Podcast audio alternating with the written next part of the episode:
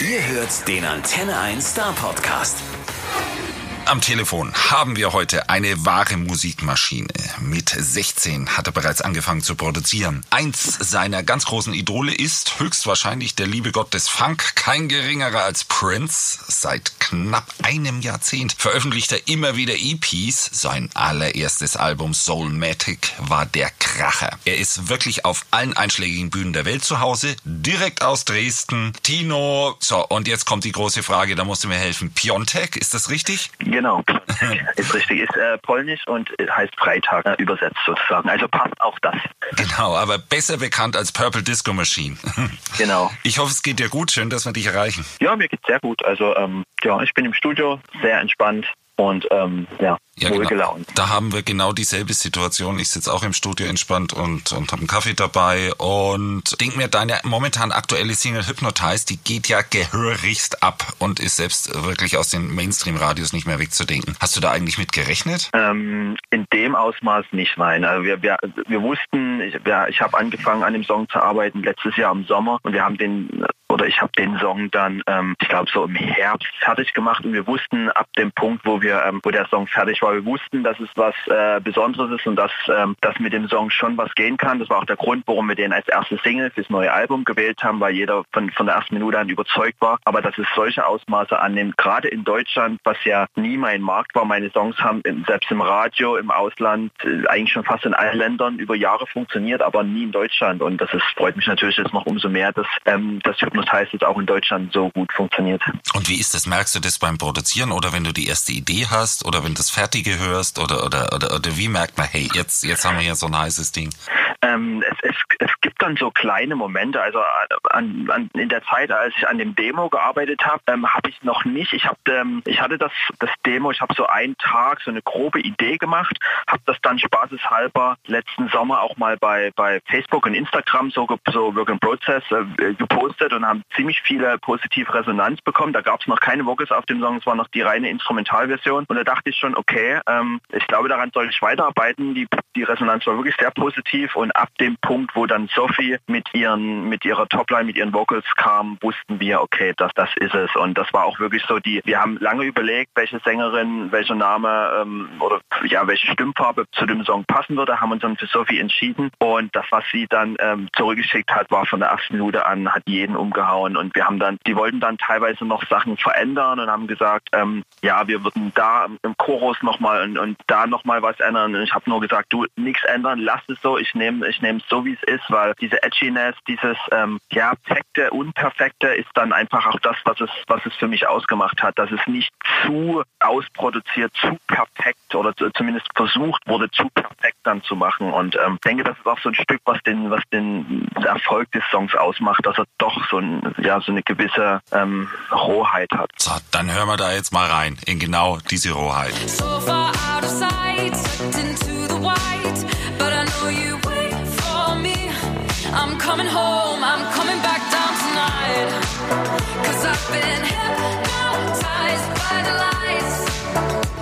But I'm coming home, I'm coming back down tonight.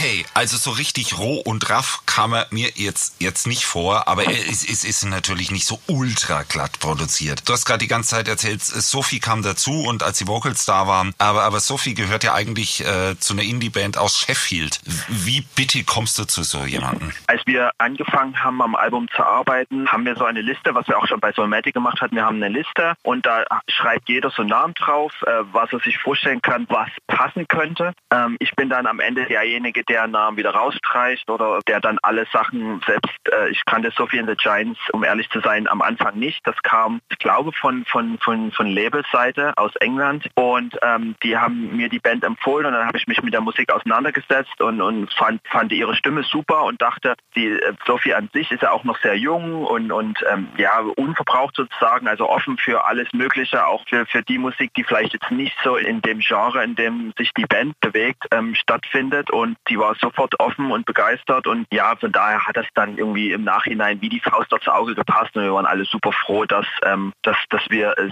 Sophie and the Giants gewählt haben. Wir haben auch den Song zu keinem anderen geschickt, also wir hatten scheinbar so ein unbewusstes Gefühl, die machen das schon und weil normalerweise pitchen wir die Songs dann schon an zwei, drei, vier Leute, um, um, um auch verschiedene Ideen zu bekommen, natürlich immer mit so einer Guideline, in welche Richtung es gehen soll, aber ähm, bei, bei Sophie haben wir es einfach nur mit ihr versucht und das war dann wirklich der richtige Weg. Und ihr habt nochmal den europäischen Gedanken gelebt vor dem Brexit. Sag mal, irgendwie ist ja dann Brexit, aber das betrifft die Musik nicht sonderlich, sondern, sondern genau, äh, genau. Da das war ja letztes Jahr ein großes Thema und ähm, aber ähm, ja für also ähm, für ich habe ja mein Manager kommt aus London, meine Agentur aus England. Also ich arbeite schon ähm, also fast 80 Prozent meiner Businesspartner äh, agieren in England. Von daher habe ich jetzt oder für unsere Arbeitswege hat der Brexit jetzt bisher noch kein, ich meine, er ist ja noch nicht äh, ähm, abgeschlossen, aber hat jetzt noch kein, ähm, ja, kein Einfluss gehabt. Ähm, von daher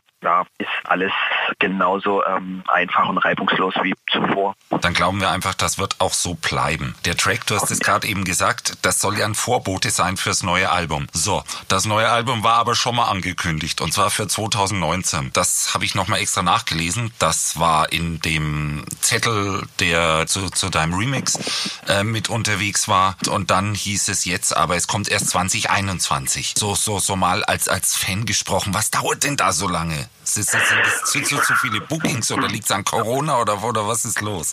Ähm, ja, keine Ahnung. Ich, ich kann dir gar nicht sagen, so, wer, wer das so richtig mit 2019 kommuniziert hat. Also ich kann, 2019 äh, war ich definitiv noch sehr weit entfernt von einem Album. Also wir haben, ich glaube, 2019 haben wir angefangen, an, an der Idee zu arbeiten. Und da habe ich, äh, das erste Album kam ja, ich glaube 2017, genau. Soulmatic, genau. Und ähm, 2019 habe ich dann so nach zwei Jahren, nachdem die ganze Soulmatic-Geschichte, auch die Tour vorbei war und alles, habe ich gedacht, okay, ich bin bereit für, für was Neues, habe auch äh, das Gefühl gehabt, ähm, mich weiter ein Stück weit weiterentwickelt zu haben und, und irgendwie neue Ideen ähm, im Kopf gehabt und habe dann angefangen, an dem Album zu arbeiten. Und wahrscheinlich, ähm, vielleicht war ich, der es kommuniziert hat, in meinem grenzenlosen Übermut, äh, innerhalb von, von einem halben Jahr ein Album abschließen zu können. Aber so richtig angefangen, äh, die ersten Demos sind schon 2019 entstanden, aber so richtig, ja, habe ich erst dieses Jahr, wie gesagt, letztes Jahr im Sommer mit, mit äh, Hypnotized ist ja äh,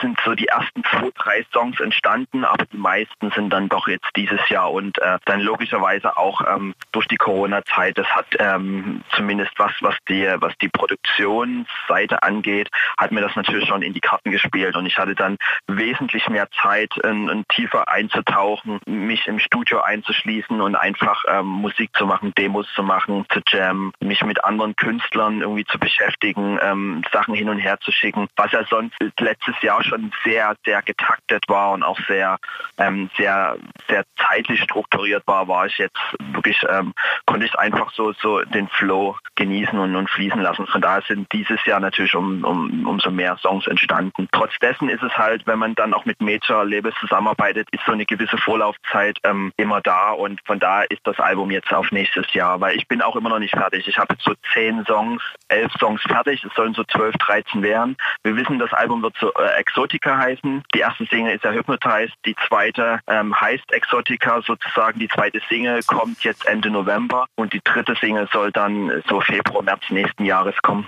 Äh, und abgesehen davon ist es so, dass bei den wirklich großen Künstlern dauert das mit den Alben einfach immer. Da, genau, also da bist du perfekt drin. Und mir ist ein bisschen aufgefallen, so richtig der volle Albumtyp scheint es ja nicht zu sein. Denn Tracks gibt's von dir eigentlich immer wieder mal, ne, zwischendrin. Und, und, und du hast, du hast trotz all, all dieser Veröffentlichungen bisher ja nur ein Album gemacht, Soulmatic eben. Ist, ist, ist dir das vielleicht näher, wenn, wenn, wenn du so kurzfristig äh, mal, mal lieber zwei, drei Songs im Jahr raushaust? Ähm, ich bin eigentlich schon ein, jemand, der, der Alben liebt. Ich höre auch, wenn ich Musik höre, fast nur Alben. Ich, ich kann mich schwer so an diese Spotify-Playlists und sowas gewöhnen. Ich höre schon noch ähm, jeden Freitag schaue ich, was, was für neue Alben rauskommen. Ich bin schon jemand, der Alben komplett auch noch durchhört und auch noch auf Vinyl kauft. Also Alben, Album ist für mich schon noch ein großes Thema. Ich hatte auch ein, ein, ein anderes Projekt ähm, vor Purple Disco Machine, das hieß Stereo Funk und da habe ich auch in zehn Jahren zwei oder drei Alben gemacht. Also ähm, das Albumthema war für mich immer präsent, aber natürlich ist es ähm, einfacher, gerade da ich ja aus dem Clubsektor komme, da ich auch DJ bin und sehr, sehr viel Tore und Auflege, war der Fokus immer auf, auf so Club-EPs, auf, auf Songs, die einfach für DJs in, in Clubs laufen und das sind so ein, zwei Tracker, ja, die sind dann einfach schneller gemacht und, und einfach ja auch äh, schneller veröffentlicht. Nichtsdestotrotz ähm, liebe ich äh, die Arbeit an Alben, weil man da auch ziemlich ja nach links und nach rechts schauen kann und auch äh, andere Seiten eines Künstlers äh, zeigen kann oder oder ich kann von mir andere Seiten zeigen, die ich vielleicht jetzt ähm, bei diesen reinen Club-Songs nicht zeigen kann. Von daher habe hab ich das Glück, dass ich immer so auf, auf zwei Hochzeiten tanzen konnte. Zum einen auf diesen ähm, auf dieser Clubschiene und ähm, auf der anderen Seite schon in diesem Pop-Radio-Bereich und das versuchen wir auch beizubehalten. Deswegen Hypnotize war jetzt schon etwas ähm, Radio angehauchter, poppischer. Die zweite Exotik Klassiker-Single ist wieder sehr kluppig. Die dritte wird dann wieder etwas poppiger. Also wir versuchen da schon so ähm, die, die Brücke zu schaffen zwischen, zwischen dem, wo ich herkomme und äh, den, wo es hingehen soll. Also ich finde ja auch. Also, also es, es, freut mich total, dass du das gesagt hast, dass, dass man Alben hören muss und zwar von Anfang bis Ende durch, weil irgendwie ist es so äh, äh eine 80er Jahre Serienfolge, der Track und das ganz große Kino, zweieinhalb Stunden James Cameron, das ist dann das Album. Da will man sich dann schon auch drauf einlassen, ein bisschen was hören von. Aber die Zukunft wird, wird immer gerade ein bisschen diskutiert. Gehört die jetzt in Einzeltracks oder, oder dem Album? Ich glaube, fast den Künstlern wäre das Album lieber. Habe ich auch bei Definitiv. dir gehört. Definitiv, also gerade weil ähm, weil man sich als Künstler ja auch schon schon alleine die Reihenfolge, in dem man die Albumsongs, es ist ja wie so eine Geschichte, wie du es schon gerade sagst, mit einem Film. Ein Film erzählt ja auch eine Geschichte mit einem mit einem äh, ja Intro, dann ähm, ja mit und am Schluss dann mit einem Showdown. Also es geht ja hoch und runter. Also es soll ja auch wie, wie eine Geschichte sein und ein Album. Also gerade bei mir auch bei auch bei Soulmatic war, ich glaube, das längste die längste Zeit hat bei mir in Anspruch genommen einfach die die die Reihenfolge der Songs Songs auszusuchen, welche Songs passen zusammen, wie könnte ich diese eine Stunde für einen Hörer, der alles komplett durchhört, interessant gestalten, ohne dass er irgendwann sagt, ach, jetzt, ähm, jetzt skippe ich und, und höre den nächsten Song, sondern und das vermisse ich dann einfach bei diesen zusammengewürfelten Playlists. Da gibt es einfach diese Geschichte, die, die ja Songs erzählen, die auch Künstler ja, ähm, den, den, was Künstlern wichtig ist, das geht dann verloren. Das ist dann, ich glaube, das ist auch einfach dann die, äh, der, der Grund, warum die Leute dann viele Songs einfach vorspulen, skippen, weil es einfach, ähm, ja, weil die Geschichte einfach nicht mehr erzählt wird. Ja, und deswegen soll es zurückgehen zu Vinyl. Schmeiß die CD weg, die hilft mir nicht weiter, da kann ich weiter skippen und hin und her und shuffle und alles mögliche spielen, sondern ich finde ja schon, also wenn ich mich mit dem Künstler auseinandersetzen will, so ein bisschen Wertschätzung der Musik gegenüber, legen Vinyl auf, da kannst du nicht einfach skippen. Das ziehst du einfach mal durch. Genau, und das hat ja auch was Haptisches. Du hast was in der Hand, du hast noch in, in, vielleicht im günstigsten Fall noch so ein Booklet, so ein Heftchen, was man da noch lesen kann. Also du hast irgendwas haptisch in der Hand und das hat schon eine ganz andere Wertigkeit, als jetzt ein, ein, ein Spotify-Album einfach anzuklicken und das ist, du legst drauf und dann, das sind so diese Momente, wenn dann der erste Ton kommt und diese Vorfreude, ähm, das ist schon was komplett anderes. Und ich kaufe auch noch viel Alben ähm, auf Vinyl und glücklicherweise geht der Trend ja wieder dazu hin, dass in, in den Top-Künstlern gibt es ja ganz viel ähm, Alben jetzt wieder und teilweise auch wirklich ähm, wieder auf Qualität geachtet, nicht irgendwie zehn Songs auf eine Seite, wo, wo was dann alles wie, wie äh, Blechdose klingt, sondern das auch schon ähm, dicke 300 Gramm ähm, Vinyl und, und, nur ein, zwei Songs auf eine Seite. Also dass wirklich der, der Klang auch wieder im Vordergrund steht. Genau, das ist also jetzt das, was wir tatsächlich bevorzugen. Wir hätten gerne Vinyl in Zukunft, halten wir fest diese Frage. Und für unterwegs kann man ja trotzdem Spotify seine Lieblingssongs hören. Ne? Also also genau, also dafür ist, ist Spotify, also ich, ich höre auch viel Spotify, also gerade ähm, wenn ja, wenn man unterwegs ist, äh, da höre ich schon so Playlisten durch und ich finde gerade die Algorithmen von Spotify schon unfassbar gut, dass, ähm, dass wenn man äh, so zwei, drei Songs, die einem gefallen, gehört hat, dass die Songs, die dann vorgeschlagen werden, ähm, wirklich passen. Und da äh, lernt man dann auch ähm, Künstler kennen, die man vielleicht selber nie gefunden hätte. Also dafür sind diese Algorithmen schon super, aber ähm, für jemand, der wirklich Musikqualität will und selbst wenn, wenn wir Freunde zu Hause haben, ähm, lege ich immer Schallplatte auf, auch wenn ähm, irgendwann, ich glaube, nach, nach zwei Stunden jeder genervt ist, dass, dass ich alle eine Viertelstunde dorthin renne und, und die Schallplatte drehe. Aber irgendwie für mich ist das noch, gehört das dazu und ähm, da irgendwie nimmt man die Musik auch aktiver wahr, als wenn dann drei Stunden einfach eine Playlist im Hintergrund dudelt, die, die einfach dudelt, dann, dann lieber so ähm, noch ab und zu dann, ähm, ja, und dann ist das auch so eine, so eine Gruppenentscheidung, was wird als nächstes gehört und schon ist man aktiv beschäftigt mit der Musik, auch in so einem Freundeskreis und ähm, ja, das finde ich schon besser. So, du bist nicht allein mit dieser Einstellung und so muss es auch weitergehen. Ha, Punkt. Sehr schön. Endlich mal jemanden gefunden, der dafür spricht. Wir haben aber auch ein bisschen über dich gegoogelt. Das heißt, ich habe nachgeguckt. Bei Wikipedia steht, dass du mit sowas auch groß geworden bist. Zitat, du hast über deinen Vater zuerst äh, westliche Rockmusik kennengelernt und das höchstwahrscheinlich eher als Schallplatte dann. Äh, stimmt das überhaupt, was da steht?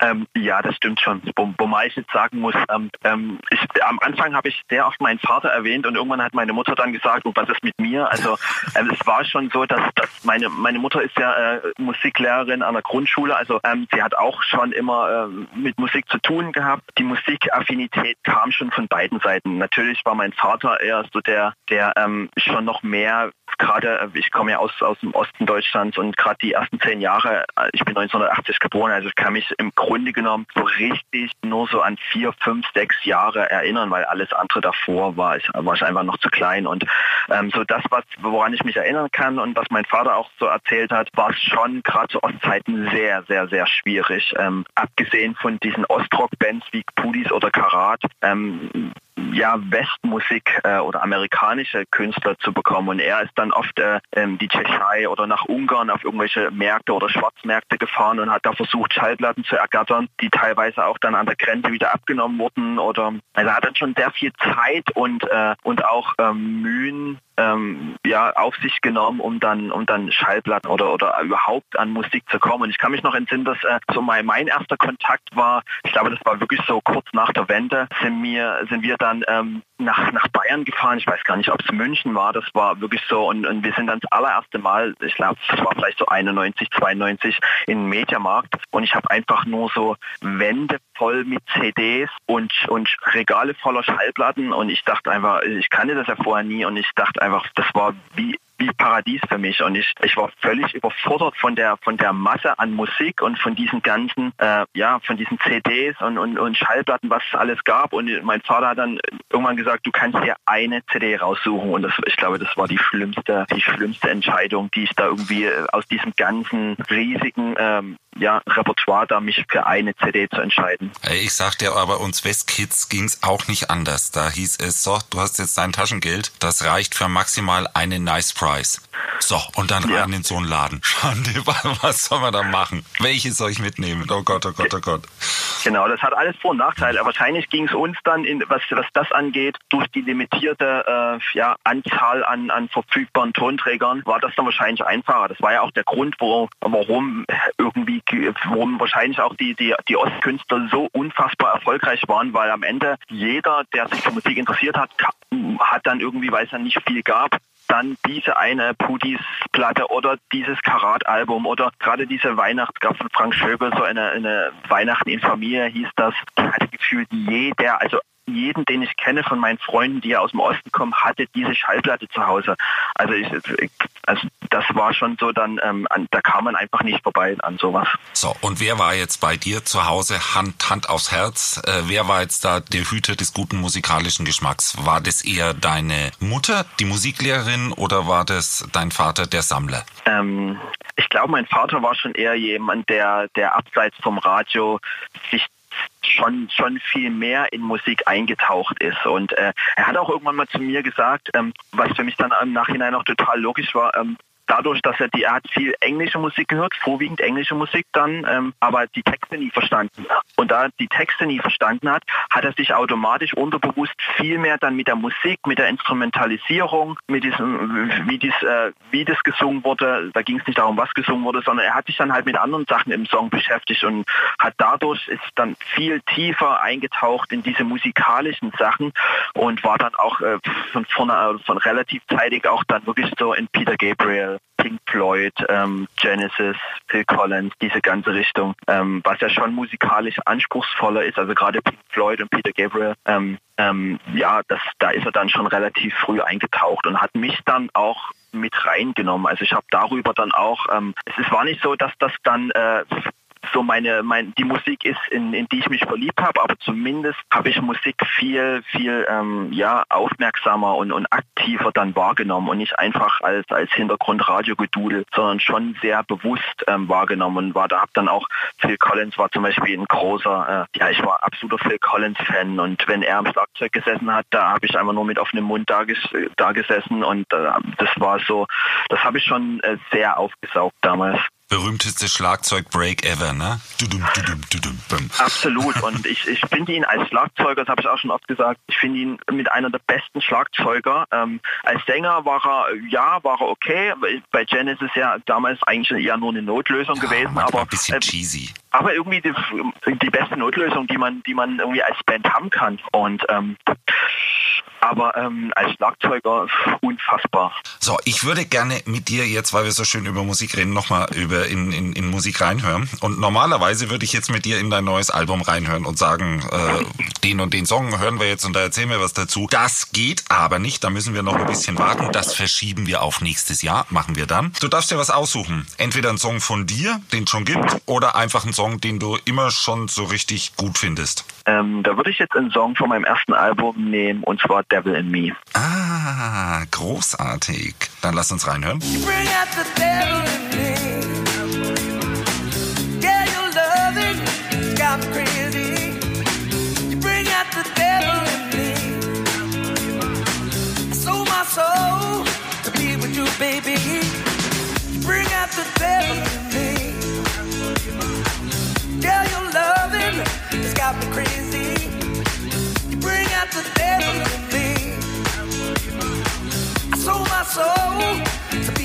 So, Devil in Me. Jetzt aber, warum hast du den ausgesucht? Ähm, es, äh, weil es äh, für mich auch noch ein Song ist, der, der mir sehr, sehr viele Türen geöffnet hat. Ähm, der ist er als, als reine Instrumentalversion, ich glaube 2012 habe ich den veröffentlicht, hat mir damals im, im, in diesem Clubbereich schon sehr, sehr viel Türen geöffnet, hat sehr viel möglich gemacht und dann ähm, Next Level nochmal ähm, als Devil in Me ähm, mit, mit ja, mit Gesang sozusagen dann als erste Albumdinge, die auch ähm, sehr erfolgreich waren, äh, auch in Deutschland und äh, Goldstatus in Italien, äh, nee, in Italien nicht, in Frank äh, Frankreich war das genau. Und ähm, ja, das, das war für mich äh, so ein Song, der mich ähm, über die letzten sechs, sieben Jahre begleitet hat und, und sehr viel möglich gemacht hat. Von daher ähm, habe ich dem Song sehr viel zu verdanken und es ist auch einer der wenigen Songs, die ich mir noch ähm, von, von Anfang bis Ende anhören kann. Und ich, ich, ich meine Frankreich, ne? Also, also Frankreich Gold muss man an der Stelle schon nochmal sagen. Die sind ja sehr eigen, die Franzosen. Und die haben da wirklich ihren, ihren eigenen Geschmack und ihre ganz spezielle und grandios gemachte eigene elektronische Musikrichtung. Und wenn, wenn die dann das cool finden, dann ist das sowas wie ein Ritterschlag. Finde ich zumindest. Kann man sagen. Definitiv. Also es hat mich auch sehr gefreut, weil ähm, ich glaube, jeder, der aus der elektronischen Musik gerade im Hausbereich äh, arbeitet oder im Hausbereich arbeitet, der wurde beeinflusst von französischen Künstlern und, und äh, ich bin absoluter Fan, ob das Daft Punk damals war oder selbst Jean-Michel Jarre oder Justice, die ganze Ed Banger Crew. Also das, das, wie du es schon sagst, die haben schon ihren unverkennbaren Sound und, und ähm, da bin ich natürlich auch schon sehr stolz, dass äh, die dann auch meinen Sound angenommen haben. Vielleicht auch, weil er, weil er, weil er sich für die ähm, so ein Stück weit ja äh, schon so angehört hat, ähm, so vertraut angehört hat. Vielleicht dasselbe, was mit Hypnotized jetzt in Italien passiert ist, weil es ja schon der Italo-Disco angehaucht ist, Hypnotized, war das bei Devil in Me vielleicht so, dass es äh, für die Franzosen schon ein sehr vertrauter Sound war.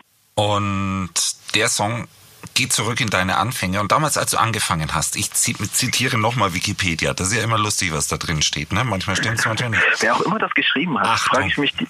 Ja, manchmal macht es der Künstler selber, manchmal macht es der Promoter, manchmal machen es irgendwelche Fans und jeder darf irgendwas verbessern, wenn ich es richtig sehe. Also es ist schon immer abenteuerlich.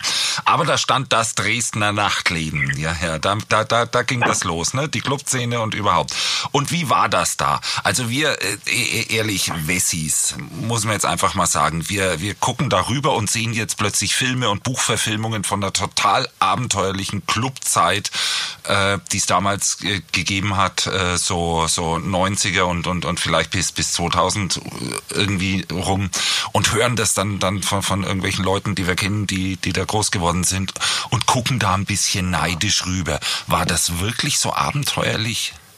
Es war definitiv abenteuerlich. Ich kann natürlich, ich habe ja nicht den Vergleich, ähm, wie es äh, in den in den alten Bundesländern war, aber es war wirklich so, dass es, ähm, ich glaube, das, was sich über Jahre dann in den alten Bundesländern ja schon so entwickelt hat, war dann nach der Wende kam in einer riesen Flut ähm, in den Osten rüber und, und das war wirklich, ähm, ähm, Dresden ist natürlich schon alleine durch die Nähe zu Berlin musikalisch sehr, sehr Berlin beeinflusst. Das hat, ja, es war natürlich für mich, ähm, für jemanden, der der sich von vornherein oder von Anfang an mit elektronischer Musik beschäftigt hat, war das erstmal äh, super, weil ähm, dadurch kam hat, waren, waren auch oft DJs, die, die in Berlin gespielt haben, haben dann einen Tag später noch äh, in, in, in Abstecher nach Dresden gemacht, haben da auch noch gespielt. Von da hatten wir in Dresden, genauso wie Leipzig auch, schon relativ früh die Chance, ähm, auch gute DJs, House-Techno-DJs ähm, zu sehen. Ähm, und das waren auch so meine allerersten Anfänge, ähm, dass ich wirklich auf Techno-Partys gegangen bin. Aber da ging es für mich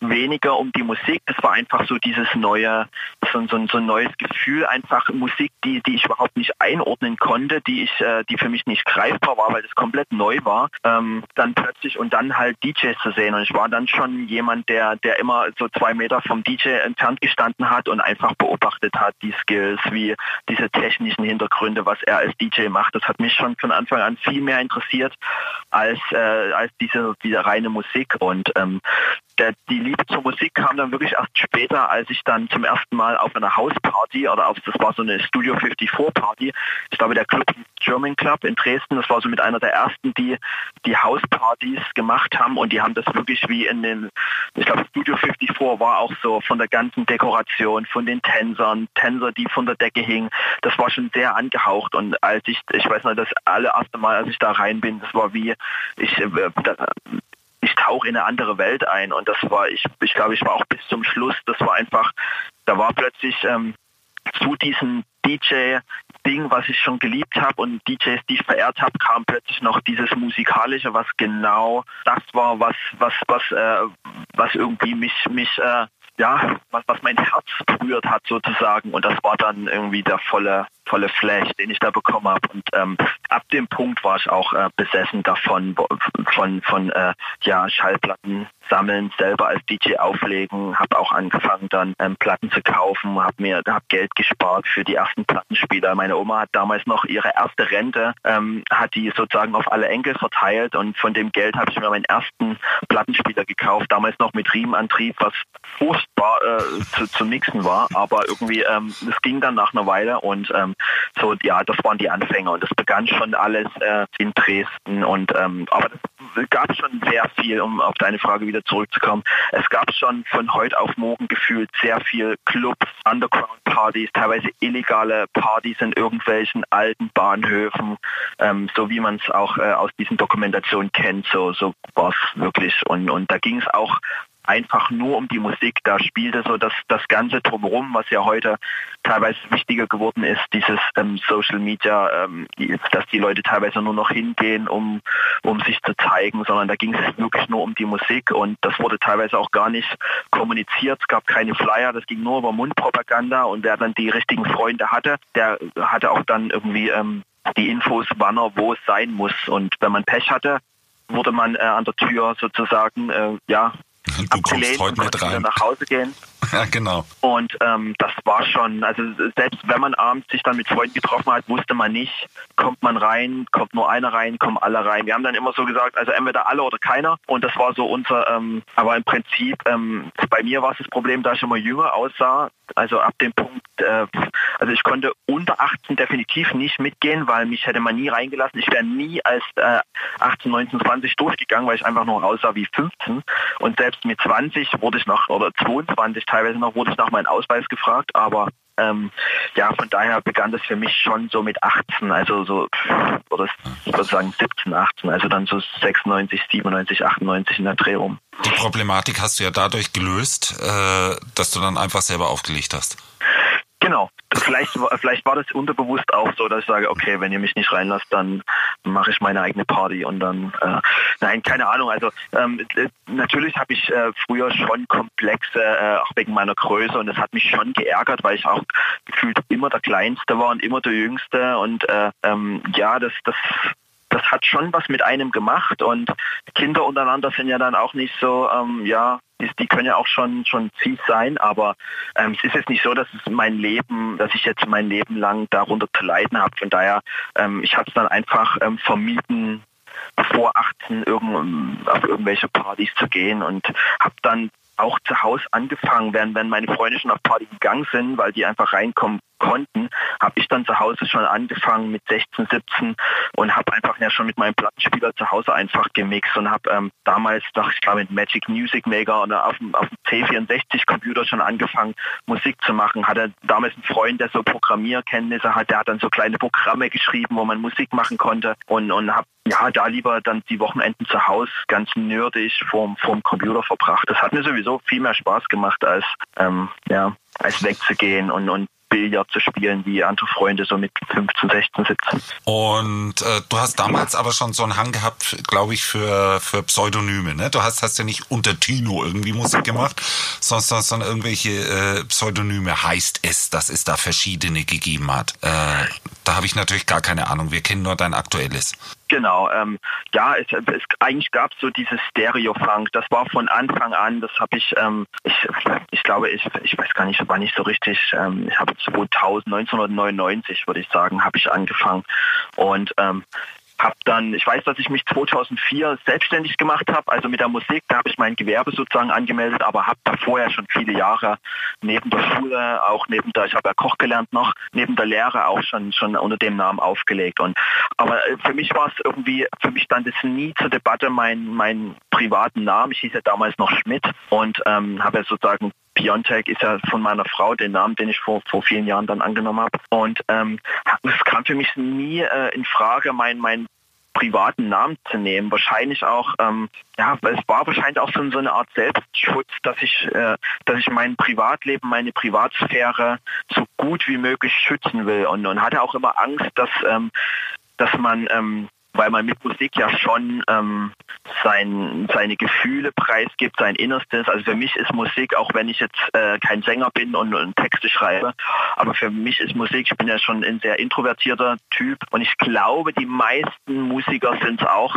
für die ist Musik dann wie für mich auch ähm, schon so, so ein Sprachrohr. Also ähm, die, die Art, sich auszudrücken, Gefühle auszudrücken ähm, und da ist man natürlich, wenn man, wenn man das macht, ist man, äh, ist man ja angreifbar. Und über so ein Pseudonym hat man zumindest noch so einen, so einen gewissen Schutz, wie andere Künstler nehmen dann eine Maske zum Beispiel, um, um sich irgendwie noch so ein bisschen wie so eine Schutzhülle zwischen sich und, und der Außenwelt da. Und für mich war das immer das, dieses Pseudonym, ob das Stereofunk war oder ob das jetzt Purple Disco Machine ist. Ähm, ich, ich würde auch, glaube nie ein Projekt anfangen mit meinem mit meinem wirklichen Namen. Und das ist ich habe auch äh, bis vor ich glaube bis Absolmatic wurde dann mein mein privater Name erst gehandelt. Zuvor wusste auch keiner Purple Machine, der dahinter steht. Es wurde ganz oft in Interviews dann, ist es eine Person, ist es mehrere Personen. Also es war immer eigentlich so ein, so ein Rätsel, weil, weil nie mein Name kommuniziert wurde. Das war dann wirklich erst mit, mit Soulmatic, wo wir uns dann dafür aus PR-technischen Gründen und für mich war dann auch so weit, dass ich sagen konnte, okay, ich bin jetzt, ich bin jetzt fein damit, als Person auch dahinter zu stehen. Ja klar, aber ich, ich, ich stelle mir das auch ein bisschen komisch vor. Da, da stehst du im Reisebüro, willst irgendwie ein, ein Zugticket oder was haben, sagst deinen Namen, dann sagt er, ja, also ich habe da folgenden Song von dir gehört und ich, ich, ich finde irgendwie komme ich gar nicht mit klar. Das ist ja auch scheiße immer ehrlich. Das, das, das kann man nicht wirklich brauchen. Genau, das ist auch einer der Gründe, warum ich, warum mir lange ähm, dass, dass wir Deutschland oder dass Deutschland relativ wenig Fokus war für meine Musik, war auch wirklich, ähm, zum einen war es, weil, weil Deutschland einfach der Musikmarkt anders war als die Musik, aber zum, zum anderen war es auch schon gewollt. Also wir haben auch bewusst, ähm, auch schon zu Solmatic-Zeiten, ähm, die, die, ähm, ja, die ganze die ganze PR-Schiene auf andere Länder gelegt. Also wir haben Deutschland schon bewusst nicht rausgenommen, aber, aber sehr, sehr, sehr gering gehalten, weil ich für mich einfach, ich habe auch Familie mittlerweile, habe zwei Kinder und ich wollte einfach mein Privatleben da komplett raushalten und ich hatte einfach Angst, dass wenn auch in Deutschland der Erfolg kommt, so wie es in anderen Ländern, in anderen Ländern ist es schon so, dass ich ähm, teilweise am Flughafen dann Fotos machen muss oder angesprochen wäre. Und in Deutschland war es immer so, ich kam am Wochenende nach Auftritten zurück nach Deutschland und zwar alles wie immer. Ich konnte zu Hause, mein Nachbar wusste nicht, was ich mache, ähm, keiner wusste so richtig, was ich mache und ich habe auch nie drüber geredet, ich konnte einfach mein Privatleben leben. Und ähm, Genau, und jetzt äh, mit Hypnotized war das natürlich dann irgendwann, waren wir an einem Punkt, wo, wo es einfach, wo es keine, äh, wo es kein Zurück mehr gab. Da war es dann wirklich so, okay, wir müssen Deutschland jetzt mit, mit reinnehmen, weil das Lied funktioniert in Deutschland. Die Radios äh, fragen danach und wir, wir können uns einfach jetzt da nicht mehr länger. Und ähm, wie gesagt, jetzt wieder zwei, drei Jahre mehr ins Land gegangen kann ich auch jetzt besser damit umgehen. Trotz dessen ist es schon jetzt, ähm, hat sich schon extrem viel verändert, weil ich jetzt auch so ein, zwei Fernsehauftritte hatte und jetzt auch ein Gesicht hinter dem Namen ist. Und ähm, gestern zum Beispiel war Postmann geklingelt und hat dann äh, plötzlich nach einem Paket abgeben gesagt, hier, ich, ich mag dein Lied und können wir kurz ein Foto machen.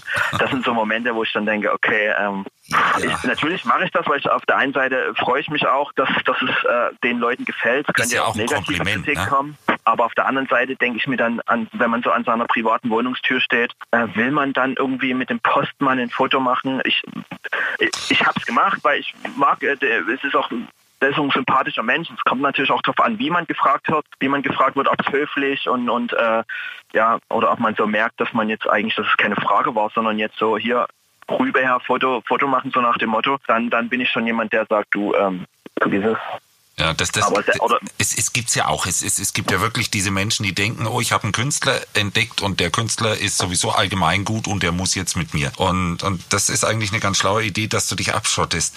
Äh, aber ist das so einfach? Weil du machst ja auch wirklich große Events, ne? Also jetzt mal, mal unabhängig vom, vom, vom Fernsehen. Was war denn das Größte, was du bisher performt hast? Ähm, das waren schon große Festivals wie Tomorrowland oder ähm, ähm, ja, es sind schon, also ich glaube, das größte, die größte Bühne, die ich gespielt habe, waren, ich würde sagen, 15.000. Ähm, das war ich glaube, sogar eine meiner letzten Shows, äh, bevor Corona losging, war ich noch in Amerika auf Tournee. Ähm, da war mal klar, genau, meine letzte Show ähm, war in San Diego und das war auch ein Festival, das ich glaube, das waren so 10, 11.000 und das war auch für mich ein total besonderer Moment, weil in dem Moment hier in Europa war schon Corona, das heißt, irgendwie war uns allen klar, dass das wahrscheinlich äh, die letzte Show war, weil alle anderen weiteren Shows wurden schon abgesagt. Die, die, ähm, das war die letzte Amerika-Show, aber danach sollte meine Europatour weitergehen und die wurden schon abgesagt für, für März, April.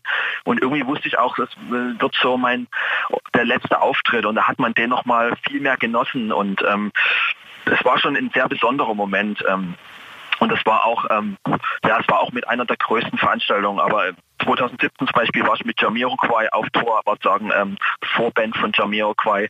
Das war auch eine sehr krasse Erfahrung, weil da habe ich ja auch fast nur so ähm, 10, also mal 8 bis 15.000er ähm, Hallen gespielt. Und ähm, das ist dann schon nochmal ein anderer Schnack, wenn man, ähm, wenn man realisiert, dass, ähm, dass alle nicht wegen dir da sind, sondern wegen einem anderen Künstler und du dann trotzdem irgendwie versuchen musst, das Beste draus zu machen. Und ähm, weil im Normalfall weiß ich bei meinen Veranstaltungen, ähm, die meisten, gerade bei diesen kleineren Konzerten, die ich spiele, weiß ich, die meisten kommen wegen mir. Und das ist natürlich schon eine sehr luxuriöse Situation, dass äh, in, in dem man kann es eigentlich nicht verkacken, weil ähm, ich spiele meine Songs und, und die Leute freuen sich, die freuen mich zu sehen nachher wer wird gefühlt genauso äh, noch eine Stunde lang Fotos gemacht. Ähm, das, das, äh, daran habe ich mich gewöhnt, weil das natürlich auch alles so in anderen Ländern stattgefunden hat. Aber dadurch, dass das jetzt auch nach Deutschland schwappt, ähm, werde ich sehen. Momentan durch Corona ist es ja noch relativ okay, weil ich spiele ja noch keine, keine Konzerte in Deutschland. Aber wenn Corona irgendwann, ähm, ja, wenn wir das irgendwann überstanden haben sollten, dann bin ich gespannt, wie das auch in Deutschland dann vonstatten geht. Das kann ich dir sagen. Wir machen die Hütte nämlich voll. Äh, auf deiner Webseite sind, und ich lasse die Katze jetzt aus dem Sack, können die Leute eh nachgucken, da sind schon mal drei Auftritte angekündigt. Einer davon ist auch bei uns in Baden-Württemberg, nämlich das Freiburger See Festival. Und das ist schon auch eine etablierte, sehr schöne Geschichte. Und so ganz klein ist das auch nicht.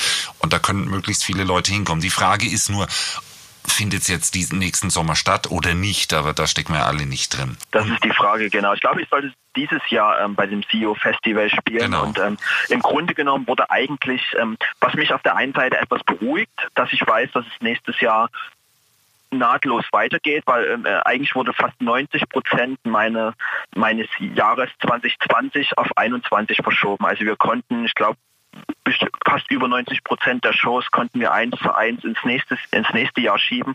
Klar gab es da hin und wieder so, so ähm, Überschneidungen von Dates, aber so die großen Sachen, ich hätte auch ähm, dieses Jahr das erste Mal auf dem Coachella in, in den USA spielen sollen. Das hat mich auch sehr geärgert, weil das so das erste Mal, ähm, aber auch das wird auf nächstes Jahr verschoben. Wie gesagt, Tomorrowland. Ähm, das sind schon so legendäre Dinge, ne? Da kriegt man schon, schon, schon irgendwie Sterne in den Augen, wenn man nur die Namen hört. Genau, das, das, ähm, das sind auch so wirklich Sachen, auf die ich mich äh, freue. Sind, aber äh, über, gerade über den Sommer auch, ähm, ich habe ja auch ähm, Shows auf Ibiza, ich spiele so zehn bis zwölf Mal dann über den Sommer auf Ibiza.